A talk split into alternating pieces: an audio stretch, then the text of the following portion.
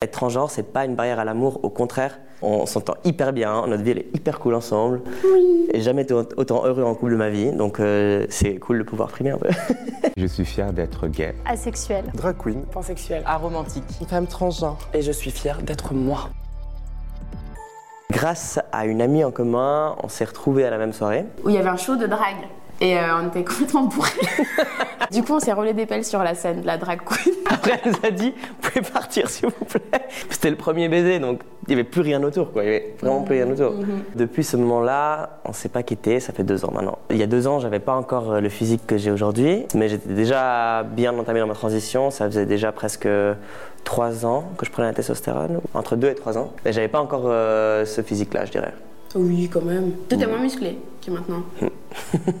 je savais que Léon c'était un homme trans. Je me suis pas fait un trip sur les euh, personnes trans et j'ai voulu tout comprendre et tout apprendre et analyser mon copain. Ce qui est super. C'est que je vis ma vie et puis euh, oui j'étais au courant parce que je suis quand même dans, dans ces milieux-là mais Tu s'en foutais en fait. ouais je suis un peu sur ça je m'en fous un peu. Là, c'est parfait, c'est ce qu'on veut. Enfin, moi, c'est aussi un choix que j'ai fait aussi avec l'ACNA, c'est que j'en parle tellement dans ma vie. Euh, c'est mon travail, c'est euh, ma présence publique. Comme tout le monde me voit comme un homme trans, ben, j'aime bien que ma femme, elle me voit comme un homme.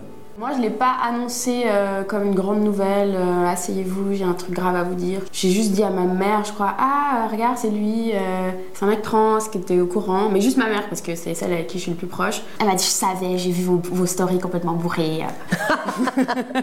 Et les autres, euh, bon, c'est mon copain, quoi. Ils peuvent très bien le voir, parce qu'en plus, euh, ils ont qu'à me mettre ton nom sur Insta. S'ils ont une question, ils peuvent me la poser, mais doucement, sinon je m'énerve. le coming out euh, bi a été plus compliqué que sortir avec ce magnifique homme. Les gens, ils adorent dire qu'on est en couple lesbien. Oui, alors Sur les réseaux, sur les réseaux, ils sont là. euh, Ça, oui, j'ai vu. Franchement, je m'en fiche. Étant une personne bi, moi, j'ai été, j'ai relationné avec des femmes, j'ai relationné avec des hommes. Ben, j'arrive très bien à faire la différence. euh, Et vraiment, vous pouvez me croire, nous, nous sommes un couple hétéro. De base. Vraiment très basique. La différence euh, que je vis, moi, c'est que maintenant, je suis dans un couple hétéro, visiblement hétéro, alors que toute ma vie, j'étais dans des couples lesbiens. Et là, la différence de traitement, elle est, elle est beaucoup plus marquée. Dans la rue, en général, les gens ne savent pas que je suis un homme trans. Et du coup, on est traité comme un couple hétéro basique. On peut s'embrasser dans la rue sans problème, on peut se tenir la main, on peut rentrer euh, le, le soir euh, la main dans la main, alors qu'avant, c'est des choses que je pouvais pas faire. Euh, C'est assez ouf de, de vivre dans le privilège. On veut des enfants. Ah ouais, les enfants, c'est sûr. ouais. On n'y réfléchit pas pour maintenant. Ah bon? T'abuses. Je suis encore trop jeune. On en parle, c'est vrai, mais c'est pas du tout maintenant parce qu'on est trop jeune. Mais on a vraiment envie. Moi, en tout cas, pour moi, c'est hyper important d'être père. C'est euh, quelque chose qui construit mon identité d'homme, en tout cas. Mais que pour l'instant, c'est pas le moment. Et puis c'est compliqué. Et puis il faudra prendre des démarches compliquées. Et puis en Suisse, c'est pas légal. Et puis il y a plein de choses qu'il faudra qu'on prenne en considération. Ça va coûter cher. mais oui, on va qu'on ait percé d'ici là. Donc, euh, Hmm. Streamer. stream. Euh, moi, c'est vraiment violent. Euh, les réseaux, pour moi, je reçois environ une menace de mort par jour. Je fais des formations sur les questions de genre et sur les, transidentités. Et depuis que j'ai lancé ça, c'est violent parce que les gens, ils, se sentent, je sais pas, attaqués par le fait que je, je parle de ça. Comme si j'allais vouloir convertir des gens à être transgenres. Mais en général, quand on est les deux, à part les commentaires, euh, couple lesbien et tout ça, on n'a pas vraiment de. Non.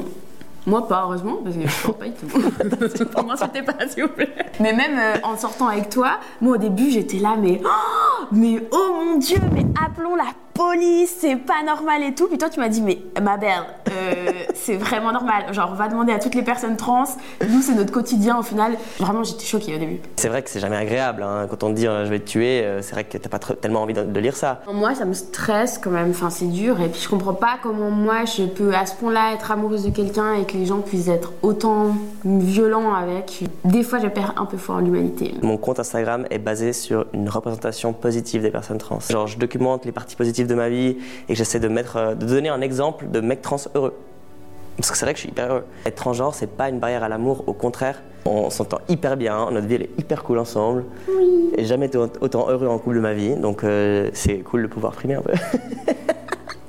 Pour moi, c'est tellement une normalité, notre couple, et comment on vit, et ce qu'on fait, et notre travail, et le fait qu'on bouge tout le temps, que des fois, je peux oublier que pour d'autres, en fait, c'est hors norme et qu'ils ont besoin de représentation. Et au final, je pense qu'on le fait vraiment pour représenter des gens qui sont pas représentés, en fait. On a le droit de kiffer notre vie, on a le droit de danser sur scène, et puis d'avoir une vie qui est cool, tout en étant euh, différent.